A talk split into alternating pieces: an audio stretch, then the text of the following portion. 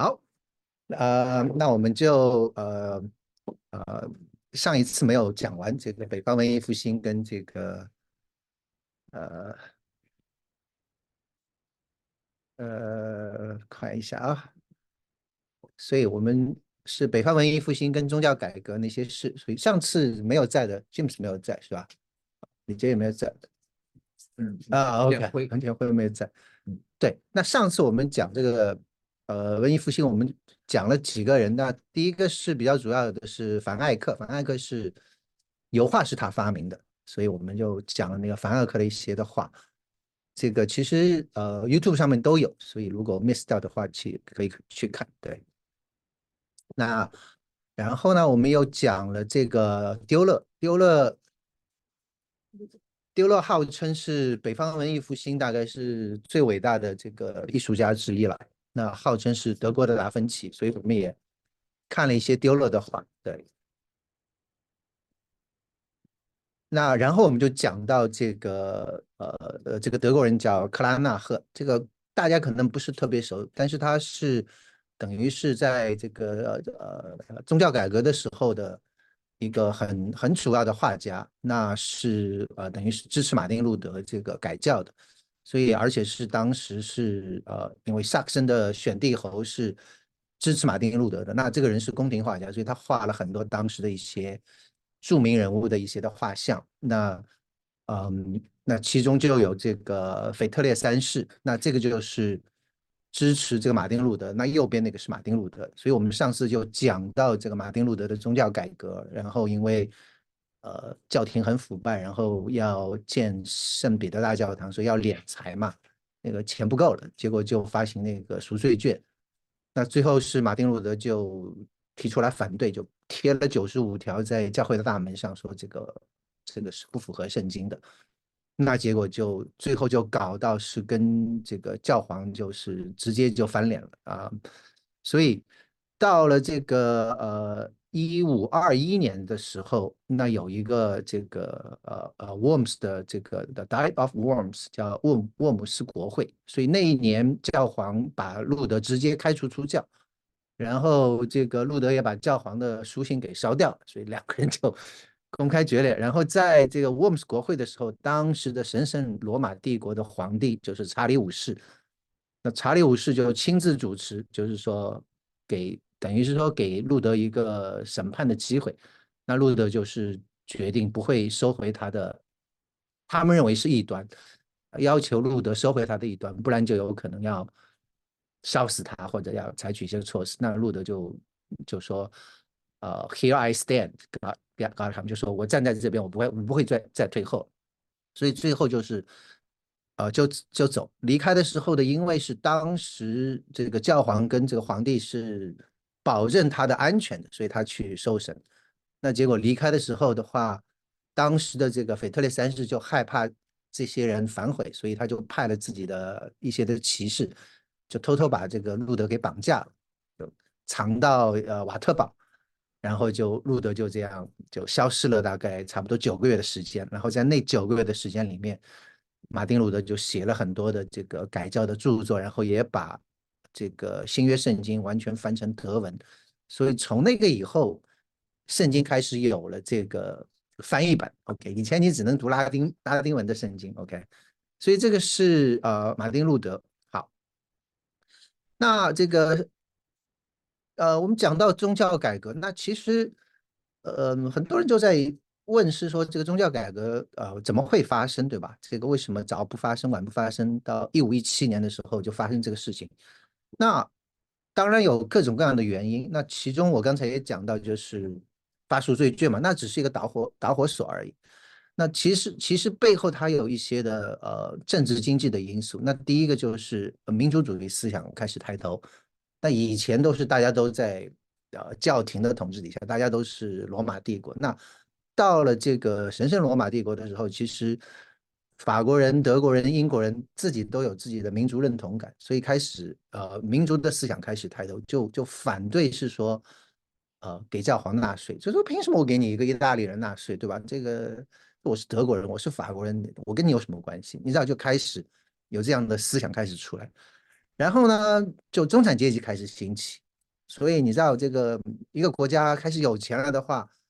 这个呃呃独裁就不太容易呃做得下去，你知道，因为中产阶级需要寻寻求更多的这个政治权利跟发言权，嗯，所以你要独裁的话，就最好是大家都都很穷，都很都没有钱，那那那这个是没有话讲。好，中产阶级兴起来，那他就要寻求更大的社会参与，然后呢，这个。当时的这个文化思想因素，就是说教育开始普及，然后印刷印刷术开始有有发明了，就是各种各样的这种传单啊资料都可以就分出去了。不然的话，以前你想你这个没有印刷，只能口口相传，传不了多远，对吧？一个思想像马丁路德的这种一贴就九十五条，然后这个呃一一扩散，这个全德国都知道这件事情，所以就这些事情开始发展，然后呢对。嗯，这个圣经啊也好，对以前早期教父的那些著作，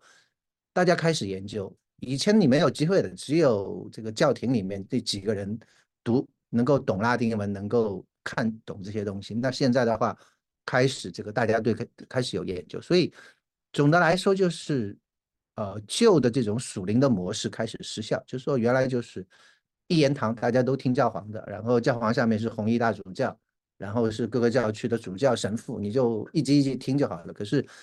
等到你也有机会去看圣经，你也有机会去读神的话语的时候，你就说：“哎，这这跟圣经讲的不一样啊，对吧？”所以，呃，赎罪券的话，你怎么怎么怎么可能是说我花了钱都可以来买我的这个呃旧文？所以开始大家对这些提出疑虑，你知道所以这是后面的呃整个的背景。那到了这个路德这个时代，所以他们就开始。开始这个宗教改革就开始，那路德当然是是打这个打响第一枪，然后后面是加尔文，后面是慈运理这些所谓宗教改革三巨头。那他们讲到的这个，其实我们今天讲到的这个我们新教，因为我们算基督教，我们跟天主教还是有些不一样。那讲到的就是这五个，就是宗教改革里面提出来的，就是唯独恩典、唯独信心、唯独圣经、唯独基督、唯独荣耀。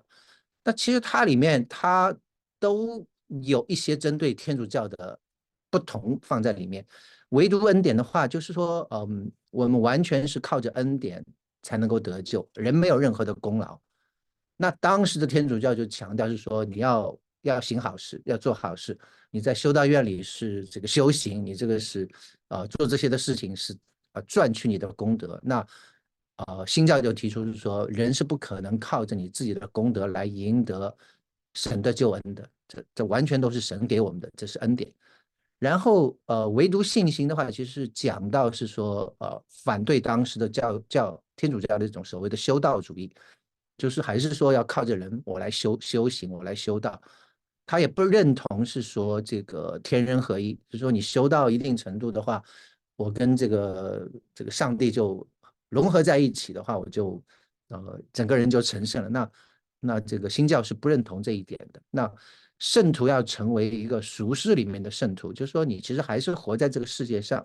你成为呃呃做荣耀神的事情，而不是说好像我已经完全脱离这个世俗，你知道？所以他讲到这个唯独信心，说称义完全是神的恩典，所以跟这个前面那个很像。那唯独圣经的话，这个就是呃非常 critical，就是非常重要的一个点，因为以前的话认为是说。呃，你这个信仰有有几个？当然，一个是圣经，那另外一个是教会的传统，还有一个是教皇的权威。因为天主教的认为是说教皇是上帝在地上的代言人，所以我们以前讲那个文艺复兴三巨头达芬奇、米开朗基罗、拉斐尔的时候，其实呃讲到这个达呃这个这个米开朗基罗的时候，他其实就是很多的困惑，就是说你既然是上帝在地上的代言人，可是为什么我看到你这个什么什么坏事都干，对吧？有情妇，然后有谋杀，有这些事情，怎么可能这种人是上帝在地上的代表？所以这个就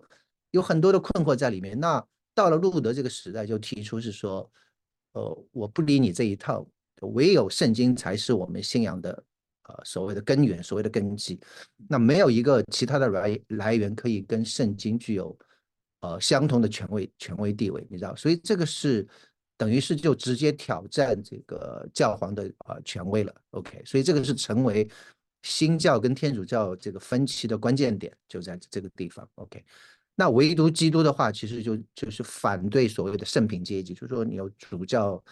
呃，这个呃教会里面的这些呃神父啊这些，那在天主教的传统里面，他他们觉得这些人是比我们高人一等，因为他们是服侍上帝的人，你们这些都都都不不行，OK，所以你们要跟上帝沟通，必须通过这些神父，你才能跟上帝沟通，OK，那新教的讲法就是说，我们直接。可以向神祷告，唯独基督，我不需要中间人。OK，那最后一个就是唯独荣耀，就是说强调每个信徒在整个的生命当中，你的一言一行都在上帝的主权底下，也都是为着上帝的荣耀。所以这个是，呃，新教提出的，其实就是跟天主教一个一个一个一个呃不同的一些的一些的呃信仰大纲了。所以这个是。啊，宗教改革我觉得是非常关键的这些东西。好，那我们回到这个，呃，这个克拉纳赫的这些的话，所以你看这个是，嗯，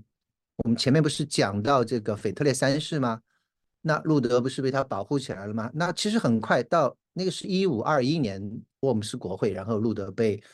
腓特烈派人去保护起来。那到四年之后，这个腓特烈三世就过世了。过世之后呢，他的弟弟约翰，他 John the Steadfast Fast，就是坚定者约翰，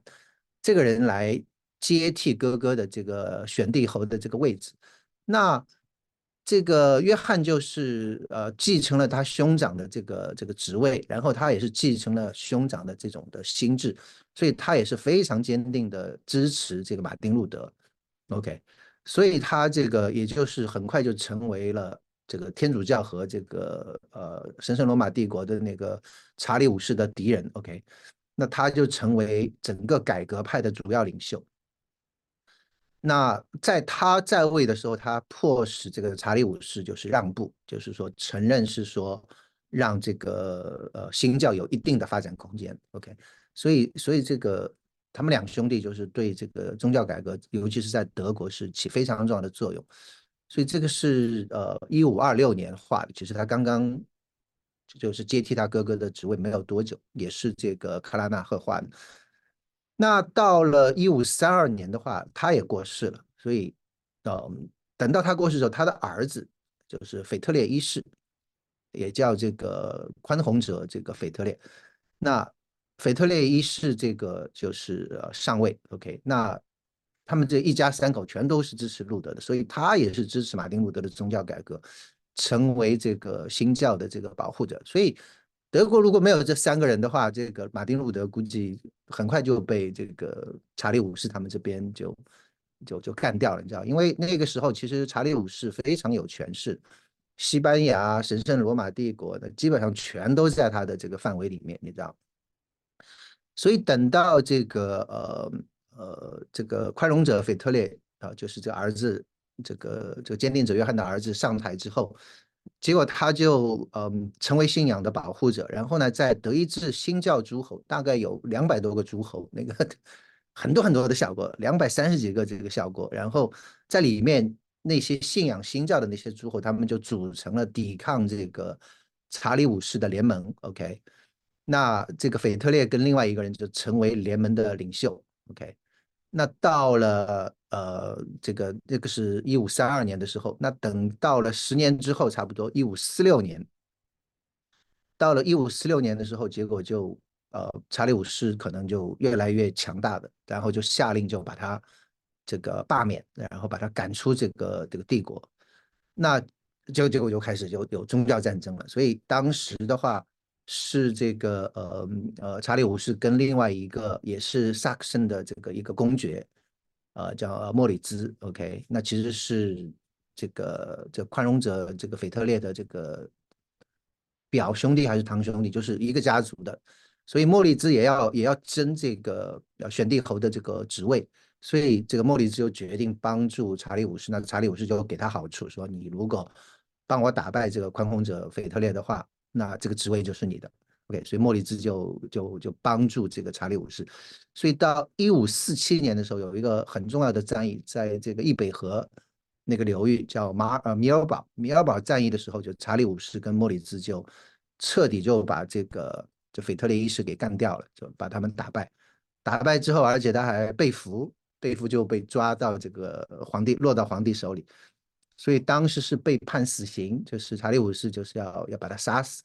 可是呢，幸好那个时候他的太太，他的妻子还控制着当时的威登堡，所以这个这个查理五世就不敢对他直接下手，嗯，而是开始跟他的妻子这个举行谈判。所以最后他们谈判的结果就是说，他同意这个腓特烈这个医师同意把自己的领地头衔全部让给这个莫里兹，OK，然后呢，这个呃这个杀头就就就免掉了，改为终身监禁，就是把他终身监禁了。结果没想到五年之后，这个又发生反转，那个原来帮查理五世的这个莫里兹，然后又又背叛这个皇帝，然后就迫使查理五世释放这个。这个腓特烈，所以最后他是得到魏玛共和国的一块地方作为他的领地。那一五五四年过世的，所以所以这个里面其实是有很多的这个战乱，有很多的这些的纷争在里头。那呃，我们看一下这个查理五世跟被俘后的这个腓特烈是怎么样子，呃。你看，左这个是提香画的，这个不是克拉纳赫画的。那我们记不记得我们讲威尼斯画派的时候讲到提香？那提香也是，呃，画很多的肖像画。那左边这个意气风发的这个是呃，这个查理五世是提香一五四八年的时候画的，因为一五四七年正好是他们那个米尔堡战役，把这个把这个宽容者腓特烈他们打败了，所以这个你看这个这个。查理五世提枪在马上，哇，这个这个神神神情落定的，对吧？这个呃非常神奇。然后这个是呃这个提枪当时到这个查理五世的宫廷里面，就碰到了这个被俘的这个腓特烈，然后就替他画了这幅像。你你看，跟前面这个完全 这个就是这个时候是还是很呃气定神闲的这个样子，对吧？等到被俘之后。这个头也秃了，这个整个人也胖了，然后非常这个呃呃落魄的样子在那边。那左边这幅画是在这个马德里，马德里的普拉多呃博物馆。后面这幅画是在维也纳的这个艺术史博物馆。对，这是提香画的两幅，也是很有名的。嗯，的穿着啊，这个手啊，这个皮肤啊，并没有那种像落魄的人嘛。也是很 对对对，那就是还是没没有说关在牢里面了，没派他就干粗活，手还 可以，就就就就不会。没有没有，就是就说他还是查理五世还算比较比较 nice 了，就没有没有把他当做关在牢里面这种，就是软禁起来。哎呀，那不是秦城了，对对对。再看前面那一幅画。也挺生无可恋的，很清纯的样子。他的那个神态，哎，很像，对。他要表现出来一个什么东西了？他不见得需要表现什么，他就他就把它画下来，他就画一个肖像，对，比较警惕的样子，对，惊弓之鸟的样子。对对对，但是他还是比较 lucky 的，最后还是放出来，但是也就两年之后他就过世了，对。然后这个是莫里兹，其实。莫里兹，你看，其实看上去很老，对吧？其实你看他一共才活了三十二岁，所以他这个画的时候估计是呃呃大概三十岁左右。那这个是克拉纳赫的儿子画的，所以是小克拉纳赫。OK，所以不是不是大老老克拉纳赫画的。所以这个人呢，莫里兹是很有意思的一个人。他一五四一年的时候，他继承的他自己父亲的这个公爵，就萨克森公爵的这个爵位。然后到一五四五年的时候，我记得一五四七年打那个仗，对吧？一五四五年的时候，查理五世就就拉拢他，就是说要把这个萨克森选侯的这个职位，你要你要帮我，我就把那个给你。那这个嗯，当时这个反对查理五世的同盟里面有两个领导者，那一个是他的岳父，OK，是莫里兹的岳父叫 Philip，那另外一个就是那个宽宏者腓特烈，所以那两个是领导人物。那结果呢？这个莫里兹左思右想，看看还是这个查理五世的势力大，所以他觉得好，那我就我就帮查理五世。所以在这个米尔堡战役的时候，就查理五世跟这个莫里斯的大军就就就干掉了这个腓特烈跟菲利普。OK，然后呢，两个人都被俘。两个人都被俘之后呢，其实莫里兹其实还是对他的岳父挺好的，就是说他去呃跟这个查理五世讲，就是说呃你你如果能够放了我岳父的话，我我可以说服他们投降或者怎么样。所以当时这个呃查理五世就同意了，所以呢这个莫里兹就去跟他的岳父菲利普就说你你就投降就算了，这个你如果投降的话，这个皇帝答应。不监禁你，OK，你就还是回你的领地就好了。结果没想到查理五世就反悔了，那个菲利普是结果就决定投降，然后就在查理五世面前就下跪，下跪之后直接就被抓起来，然后流放，你知道？所以那这个莫里兹就就觉得这个很不爽，就是他答应的事情，结果你查理五世现在又反悔，对吧？然后让他就说丢脸的是莫里兹，所以最后是莫里兹被所有。在新教的这一圈子里面的人都骂作犹大，因为他本来是应该是站在岳父跟这个宽宏者腓特烈这一边，结果他来背叛自己的岳父，然后你还说服你的岳父投降，那最后还还还没有一个好结果，对吧？所以都就被被当做犹大，所以所以莫里兹这个心里是非常不爽。所以到了这个三年之后，一五五零年的时候，当时这个查理五世让他带一支军队去，呃。呃，打打一个地方，结果他就趁这个机会跟法国跟这个德国的这些的新教的诸侯就签订了这个一个秘密的同盟来反对查理五世。OK，那等到了这个呃一五五二年的时候，结果他们组成的叛军就横扫整个奥地利跟德国南部，然后就逼着查理五世就逃亡，你知道，查查理五世被迫逃离，然后然后呢，莫里兹又。又又去回过头，又去跟查理五世谈判，就说我现在可以放弃我这边跟德国跟法国的同盟，但是我跟你做一个达成一个和平协定，呃，你来承认新教在德国的地位。所以他是一个非常会呃呃玩弄外交手腕的人，所以一会儿帮这个，一会儿帮那个。那最后他其实是心还是向着新教的这一边的。所以到那个时候，那查理五世就不得不跟他签订一个这个和平协议。承认这个新教路德宗在德国的地位，而且就是说逼着这个查理五世把这个呃宽容者腓特烈还有他的岳父菲利普释放，所以他做了这件事之后，然后又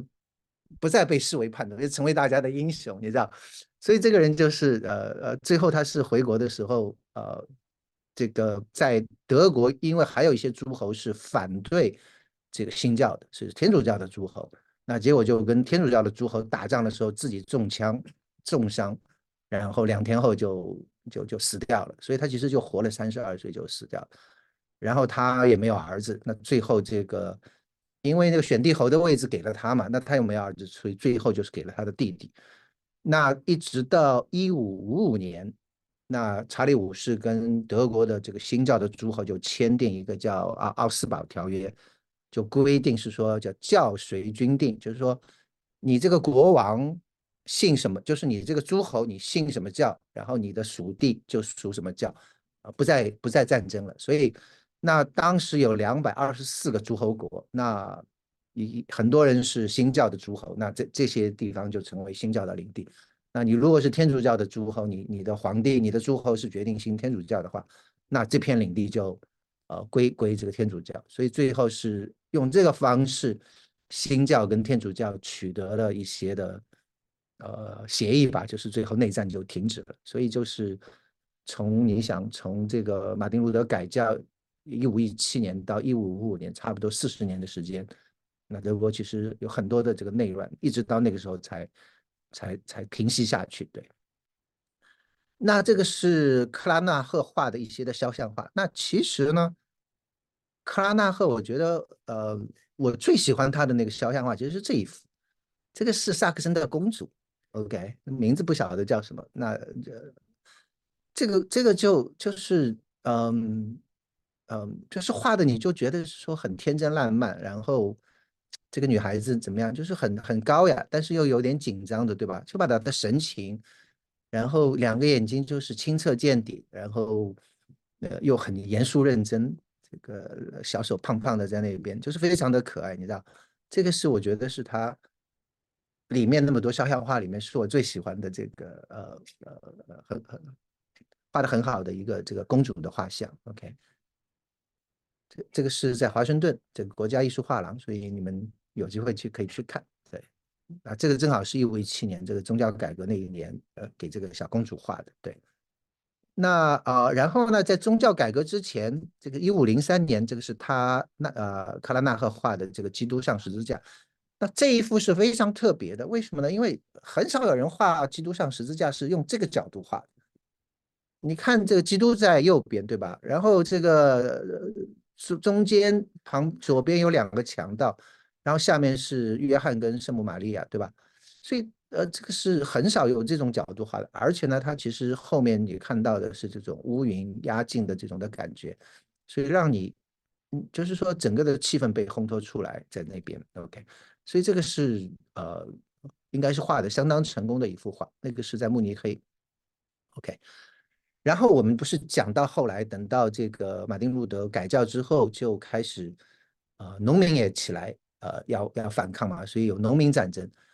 结果农民战争开始之后，结果马丁路德就觉得这个农民太过分了，OK，所以马丁路德反而是站在贵族这一边。那克拉纳赫也是一样的，站到了贵族那一边，OK。结果是呃，从那个之后，他的话就基本上都是呃面向贵族，然后你就不再看到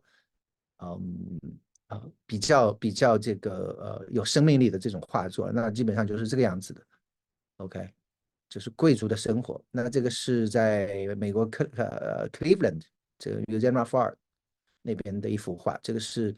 画这个这些的这个这个城堡，这个这大概是其中的一个诸侯，然后他们出去打猎的这种景象。你看，就是你要知道那个时候是德国是打得一塌糊涂的时候，然后他画的东西就是完全你看不出来，对吧？所以他基本上就跟这个社会有点脱节的感觉，你知道。然后这个是你看在那边呃在狩猎对吧？然后这些的王公贵族，所以这些画就嗯一般般啦，就是你可以把它当做装饰画来看。所以就是呃去慢慢就是呃大家的评论就是比较趋于平庸。OK，那同时代的呃在德国有另外一个画家，那基本上跟他齐名的呃叫做看一下。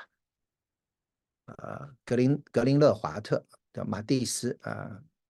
格林勒华特，那是呃跟他是差不多是同时代的，也是七零后，一四七零年到这个呃一五八二八年。那格林勒华特画的东西就是跟他形形成了一个鲜明的对照，那差不多是被称为是同时代的平民画家，他画的其实是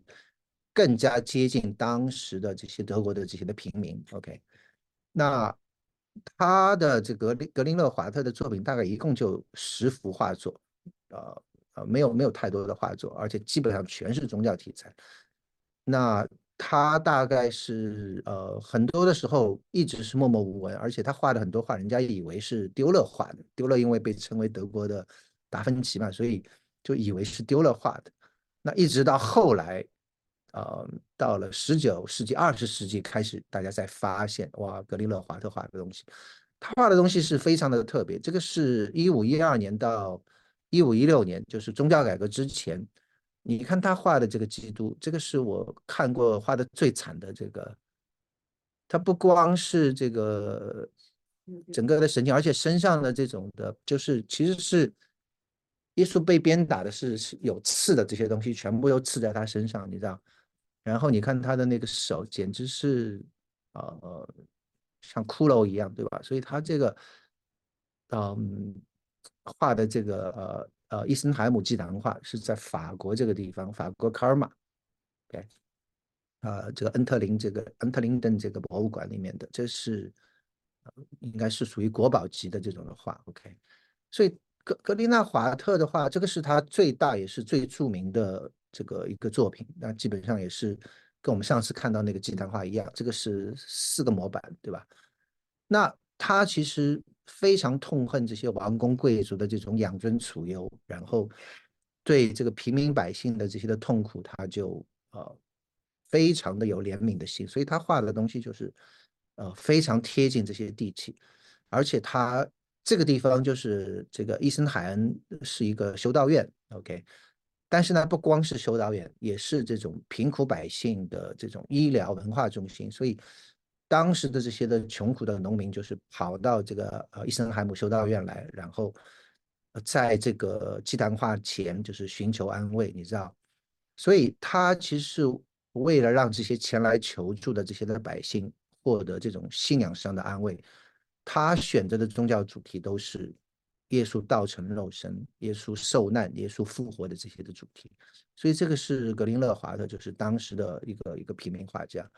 然后你再看他这个是等到宗教改革之后，到一五二三年到一五二五年，也就是差不多农民战争爆发的那个时候，就一五一五二五年农民战争爆发。这幅是在德国的这个国家美术馆，是为什么叫大耶稣手呢？因为还有一个小型的叫小耶稣手呢，对，所以也是你看，就是跟他的那个风格都是很像的，就身上全是被打得很惨，都是刺，对吧？这个手都是这样的，对，然后下面是世袭约翰跟圣母玛利亚的这个画像，所以这个是呃嗯。他呃把整个的画面的人物就是剪到最小，然后背景都是非常单调，就是单色调，全是黑的，对吧？然后他用背景来烘托整个的情绪，就是非常呃非常忧伤的这样的一幅的场景，让画面的主题就非常的集中，然后啊基督的形象就彻底的就是凸显出来，遍体鳞伤，然后面部被这个呃荆棘所覆盖，对吧？是非常痛苦的样子，然后整个的表情是，甚至是因为痛苦而扭曲变形。那整个双手是因为剧痛被被呃拉长，然后双脚也是鲜血淋漓，你知道，所以他这个整个的这个背景就是蓝绿，然后跟这个呃玛利亚的红，然后约翰的黄，好像是一个鲜明的对照。让你感到呃触目惊心了，我们会觉得对，所以他是嗯，当你看到的基督不是王公贵族的基督，而是平民百姓的基督。OK，耶稣跟着你一起的来受苦，所以这个是他想要表达的东西。说基督不是享乐呃荣华富贵的基督，而是同受苦难、理解苦难，也是安慰苦难的基督。所以这个是嗯。当时的两个呃最主要的这个画家的这个这种风格呢，你看到的完全的不同，对，一个是宫廷的贵族画家，另外一个是平民画家。好，然后呢，在后面一点，也是一个德国人，叫做霍尔拜因。OK，这个是呃，这个是一四九七年出生的，所以要比前面那个要晚差不多二三十年了。他是出生在这个奥斯堡啊，那一五一五年他去了这个瑞士的巴塞尔，那瑞士当时是新教的这个改教中心，OK，那就遇见了伊拉莫斯，OK，那伊拉莫斯我们待会儿会讲，也是当时非常呃这个改教非常重要的一个人物。那为这个伊拉莫斯的这个愚人颂来绘制绘制插图。那愚人颂的话，今天大概没有太大的名气，可是，在当时是人手一本。OK，就是呃，每个人都在呃读这个伊拉伊拉斯莫的这个这个著作。然后呢，又为马丁路德的这个翻译的德语圣经。记不记得马丁路德这个被关起来，而不是被救出来之后，躲在那边九个月的时间，就是在翻译嘛。然后他是为马丁路德的这个圣经做做插图，OK，所以他跟这些当时的宗教改革人物有很多的这种的接触点，OK。那呃，一五二六年的时候，他就前往英国啊，因为当时新教的呃这个改革之后，基本上他们觉得教会里面就是应该以敬拜上帝为主，你也不需要看很多的画，也不需要很多的这些富丽堂皇的这些的宗教画。所以等于是说没有用武之地了，那结果他就去到英国，然后就呃为这些的这个呃亨利八世啊，呃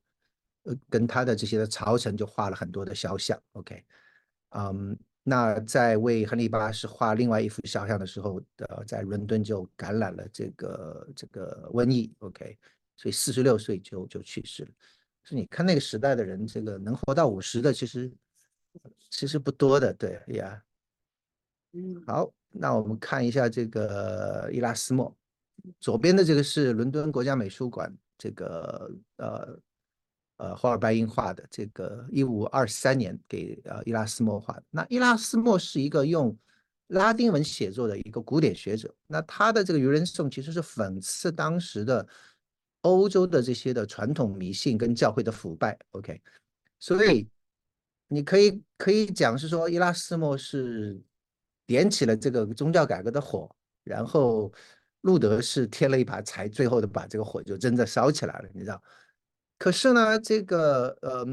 呃，伊拉斯莫这个人，他在宗教改革运动爆发之后，他其实没有支持改革派，所以他是看到教廷的腐败，但是他没有是说我们要重新就是出来一个新教，你知道？他不是这样的一个想法，所以他跟后来是，尤其是。嗯，在这个天主教会里面发生的这些个新教的分裂，他感到很多的自责，因为他觉得他是那个 点火的人，你知道，很多的自责。然后当时这个教皇给他他这红衣大主教的职位，他都拒绝了，他就说我不要，给我我拒绝。然后呢，他其实很多的想法，他是跟这个新教很很相同的。他认为永生并不是来自于教堂的这些的圣礼呀，或者这种仪式。而是对于基督这个呃赎罪的这种的信念，你才能真正的永生。所以这个其实跟马丁路德的想法是一致的。可是呢，他虽然对教会的腐败不满，但是他选择是呃中立的这种言论，他就是点到为止，他就批判，希望他是内部的，按照我们现在讲法说改良派吧，他不希望改变整个的教廷结构。所以这个是这个他的想法。那可是呢，跟这个马丁路德就完全不一样。马丁路德就是讽刺挖苦啊，这种你知道，马丁路德写文章很犀利的。而且呢，马丁路德其实是深受伊拉斯莫的这个影响，OK。而且马丁路德也相当钦佩他，呃，非常渴望跟他呃结交。可是呢，因为两个人对这个改教理念的不同，那最后两个人还是闹翻，就是分道扬镳，你知道。所以。当时，嗯，这个霍尔班，呃，给这个伊拉斯莫这个画了这些呃插图啊，这些东西，所以，呃，等于伊拉斯莫跟这个霍尔班就是有一些的交往。那他因为我刚才讲了，因为教堂里面就是反对在悬挂这些的绘画的时候，那伊拉斯莫就把这个霍尔班就介绍到英国去了。所以是这个呃，霍尔班英去这个英国其实是。因为伊拉斯莫的介绍，那伊拉斯莫给他介绍时呢，就介绍这个右边这个人，叫做托马斯·莫尔。托马斯·莫尔你可能没听过，但是有一个字你肯定听过，乌托邦。乌托邦就是他写的，OK？乌托邦就是托马斯·莫尔写的。那托马斯·莫尔等于是英国的政治家、作作家、哲学家，然后空想社会主义界的，你知道，是成为整个北方文艺复兴的代表人物。那他也是等于是，呃，同情新教，但是他反对改革，所以他是站在天主教这一边的。那后来还是被天主教封为这个圣人，OK。但他在一五一六年的时候，也就是马丁路德前一年写了这个乌托邦，那后来对整个社会主义的思想的发展有很大的影响。啊，这个这个很多的时候，我们把这些空想的这些的。把它叫做乌托邦，那就是从这个托马斯·摩尔开始的。那他其实也从政，他当过这个当时英国的这个财政的副大臣，然后当过下议院的呃院长、呃议长，然后最后是做到呃英国的大法官。这个是英国仅次于国王的这个第一号人物。OK，所以他其实做的官做的很大。那在他这个一五三三年的时候。在他的声望大概是达到巅峰的时候，他最后是选择是忠于自己的信仰，他反对当时的英国国王就是亨利八世呃的这个离婚。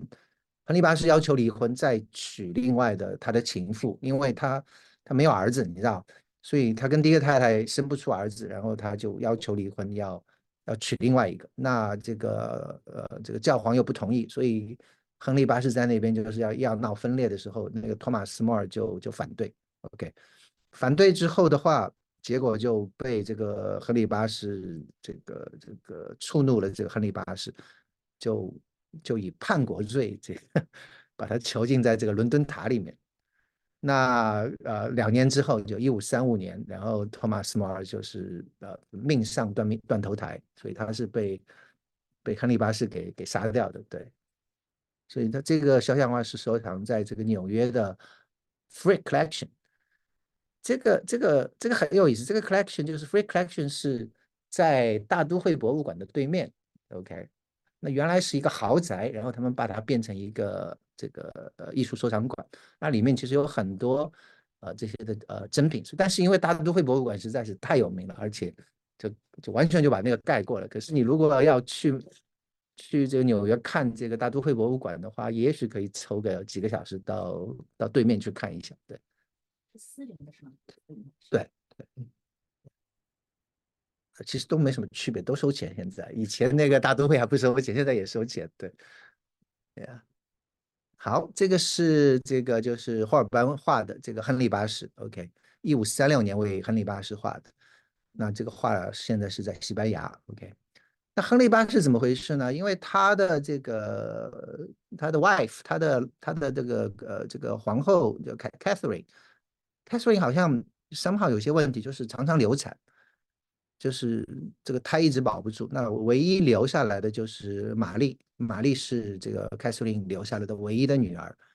可是呢，这个亨利就一直想要一个男丁来继承他的王位，所以所以他就就是不爽，你知道？所以等到一五二五年的时候，这个亨利就觉得是说，既然凯瑟琳不能为他生这个男性的继承人的话。他就跟这个 Catherine 的这个这个侍从女官，就是服侍 Catherine 的一个一个女女女呃女官叫做 Annie 柏林，就发生了婚外情。OK，结果呢就要求教皇批准他离婚。那当时的教皇也是这个美第奇家族的呃其中的一个，就是呃呃呃呃 Clement 这个 Seventh，所以。当时的教宗，我其实前面有讲过，因为当时有一个一五二七年的时候，有一个罗马之劫，就是查理五世带兵去，呃，打仗的时候，结果就顺便就把罗马给给洗劫了一遍，然后这个把这个这个教皇给吓得够呛，你知道？这个，所以呢，他就不敢得罪这个查理五世，就是教皇。那教皇不敢得罪查理五世，那跟这个英国有什么关系呢？因为这 Catherine 是查理五世的姑姑。OK，所以你要把查理五世的姑姑给废掉，然后再立一个皇后，你让教皇来批准，那教皇怎么敢呢？对吧？教皇就不敢，不敢的话，结果这个亨利最后就是还是呃，因为那个时候宗教改革已经是风起云涌的，所以亨利就决定是说我不管了，我就我就那大不了我就离开天主教就是。所以那他要娶的这个安妮·柏林呢，原来是这个 Catherine 的这个侍从女官，然后呢。这个两个人发生婚外情之后，结果就怀孕了。怀孕之后，那这个他也不知道是男是女，这个也没有这个这个这个这个测试技术，那个时候对吧？也没有老中医给他搭一个脉，对吧？这个不知道，所以最后就是为了，那也许可能生下来就是国王了，对吧？所以为了避免生下来是私生子的话，他就急于要结婚，所以他两个人就在一五三三年就就举行了一个秘密的婚礼。OK。然后呢，找了当时的呃呃 Canterbury 的大主教啊 Kramer，呃克莱曼大主教就宣布亨利八世跟前妻的这 Catherine 的婚姻无效，然后安妮柏林就成为他的合法妻子，所以这个就是安妮柏林成为他的第二任的妻子。那结果等到九月份的时候，一五三三年九月份的时候，柏林生下来，结果一看是女儿，那个就是，哎那个其实后来就是后来的伊丽莎白一世，OK。也是也是也是很厉害的，OK，嗯，对的，伊丽莎白一世就是后来这个也是做女王的，对的。结果这个一心求子的这个这个亨利八世就很失望，就搞了半天，这还是生了一个女儿，所以两个人关系就就慢慢开始恶化，你知道。然后呢，也是不知道为什么，就是安妮柏林也是多次流产，OK，所以也最后也就留下一个，也就是伊丽莎白一世。然后呢，这个呃，亨利八世就跟安妮·柏林的这个婚姻就成为整个英格兰宗教改革的导火索。那到了一五三四年春天的时候，当时的这个克伦威尔就力主这个国会就通过一系列的法案。那其中就是有一个就是叫上诉限制条例，就禁止英国教会的法庭上诉到教宗那边，说你你要你要发声要告，不要告到教皇那边。然后禁止教会不经过英国国王发布任何规章，所以换句话说，他要让英国国王来取代这个呃教皇。所以他说，任职任何的这个这个候选人的话，必须由英国国王来指定候选人才可以做主教。所以等于是等于是把教皇就完全就就推翻掉了。那最后是推出来所谓的至尊法案，就是宣布英国国王是英国教会。唯一的最高权威，然后那一刻，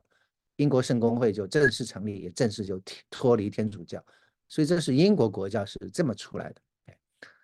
那呃，所以这个是跟这个安妮·柏林啊，正好还是在这个结婚的时候，结果慢慢慢慢，我刚才讲了多次流产，然后两个人也关系恶越来越恶化。那到了一五三六年的时候，这个亨利八世又是以叛国之名，就是。呃，逮捕了这个安妮·柏林，然后这个也是关进伦敦塔，然后到了五月份又是是用私通的罪名罪名把那个斩首的，就是也是把这个安妮·柏林给给干掉了啊。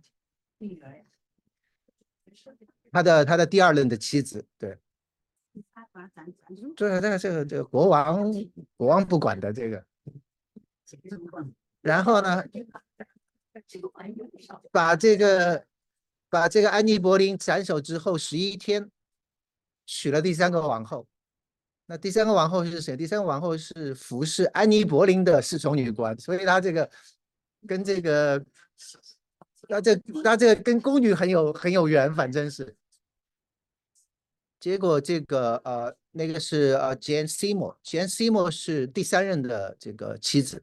那杰恩·西莫的话，其实她的家族的这个地位比安妮·柏林的家族地位更高。OK，所以当时的贵族都拥护他。那结果这个杰恩·西莫生下来那个这个爱德华六世，这个是亨利的唯一的一个男丁，就是是第三任老婆出来的。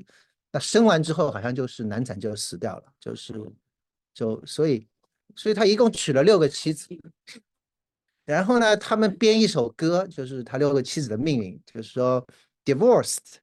beheaded，然后 died，所以这是前面三个，divorce 就是第一个是离婚，第二个是 beheaded 被赶头，第三个是 died，然后后面三个也是 divorced, beheaded, survived，就是说后面三个是，对，后面三个呃就是第四个的话就是为什么 divorce？因为当时就是这个霍尔班去画。化为来看，叫呃，这个叫安妮，OK，安妮就觉得很漂亮，所以他就决定要娶她。结果，结果人到了以后，他就看根本跟画的不像，说不好看。这个，这亨利就不高兴，就是说你这个画的什么呀？这个，这个，所以这个，这个就就没有没有跟那个安妮结婚。所以其实也不是 divorce，就没有跟他结婚。那等到第五个的话，是好像长得挺漂亮的 Catherine，然后那个人好像真的是跟手下人有私通。所以，所以那个时候，亨利已经胖的就不成样子了，你知道，大概也也也没有办法，这个这个这个这个做这些的事情。所以，就凯瑟琳就跟人家这个私通，那结果又把凯瑟琳给给头砍下来。那最后娶了一个，还是一个凯瑟琳·鲍。那这个没有娶多久，这个呃，亨利就死掉了。所以最后一个 survived。OK。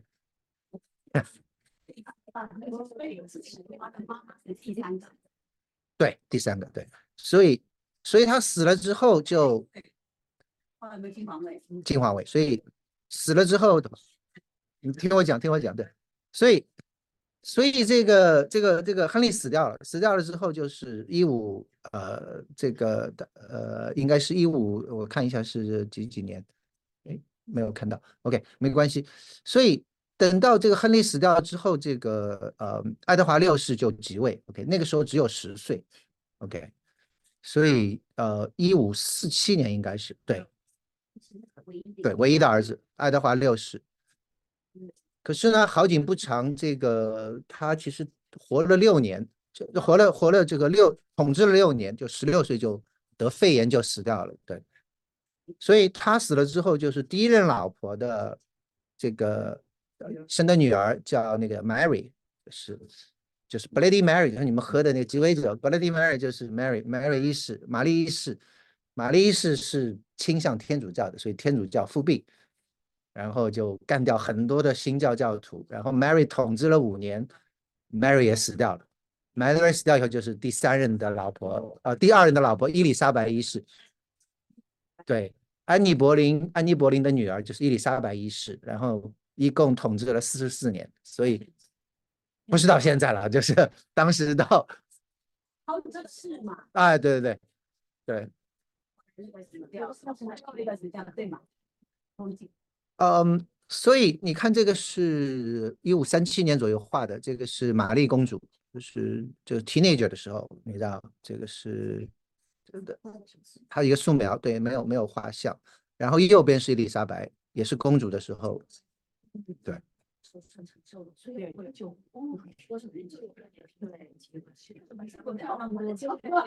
好，所以。所以玛丽玛丽上台之后呢，这个因为这个爱德华这个一五五三年就得肺病就死掉了，对吧？然后他的姐姐玛丽就上位，上位之后结果就恢复教皇在英国的权柄，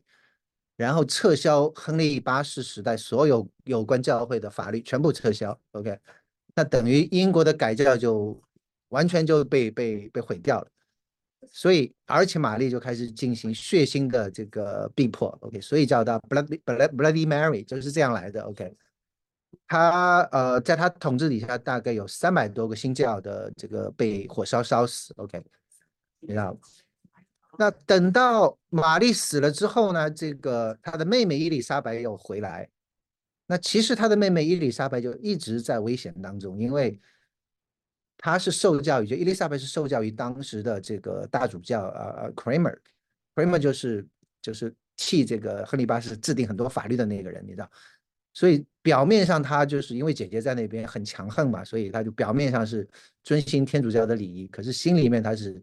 是是心向着这个新教的，所以等到 Mary 死了之后，这个伊丽莎白登基之后，他就又完全再翻过来，OK，所以等于是。而且因为玛丽就太血腥了嘛，就杀了很多人，结果整个的国家就是有很大的这个反罗马的情绪，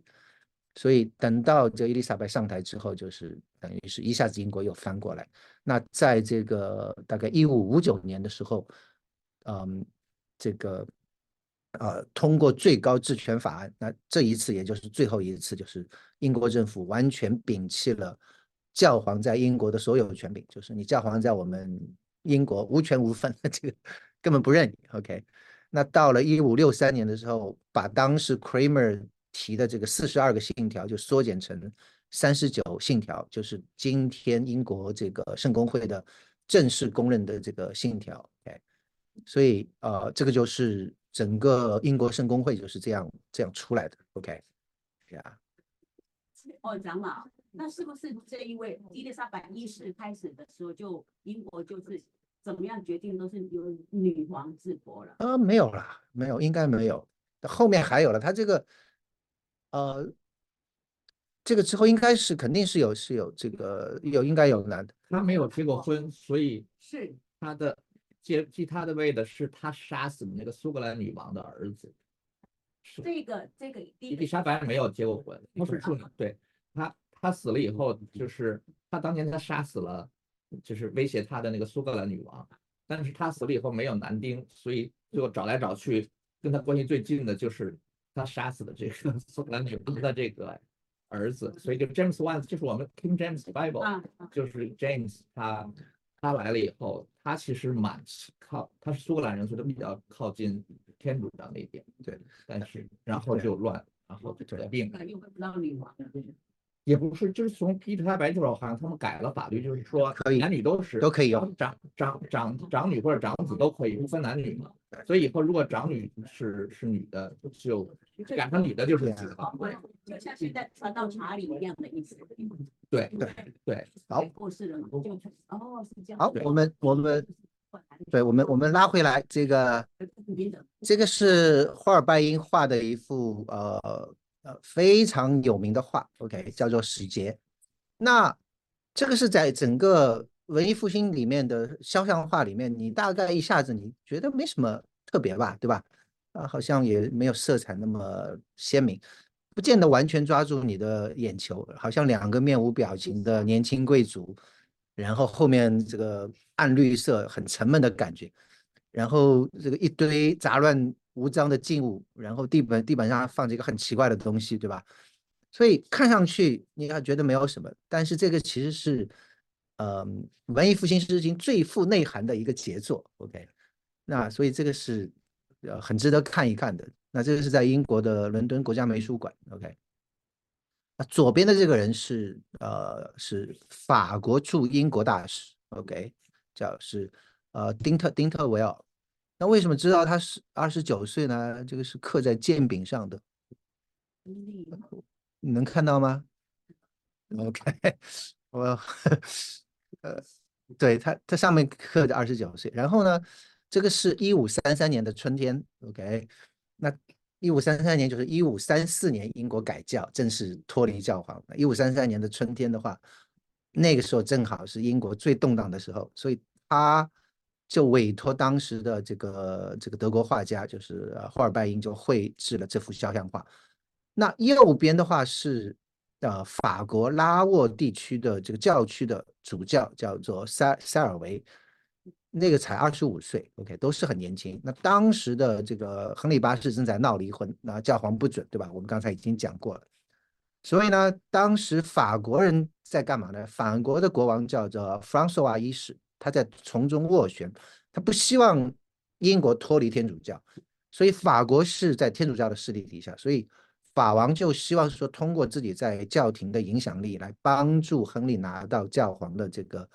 离婚特许，OK，然后呢跟英国结盟来对抗查理五世，因为查理五世那时候最有权势，所以来对抗这个这个查理五世，所以。这个这个呃呃塞尔维这个主教就是在这样的背景底下，就拿着法王的密令前来跟法国大使丁特维尔磋商，如何把这个消息告诉这个呃英国国王，因为他们已经拿到消息了，说这个教皇没有办法给他离婚特许，所以呃所以这个就是这样的一个背景。那霍尔班就很巧妙的把当时的各种冲突就编进了这幅画里面，你知道。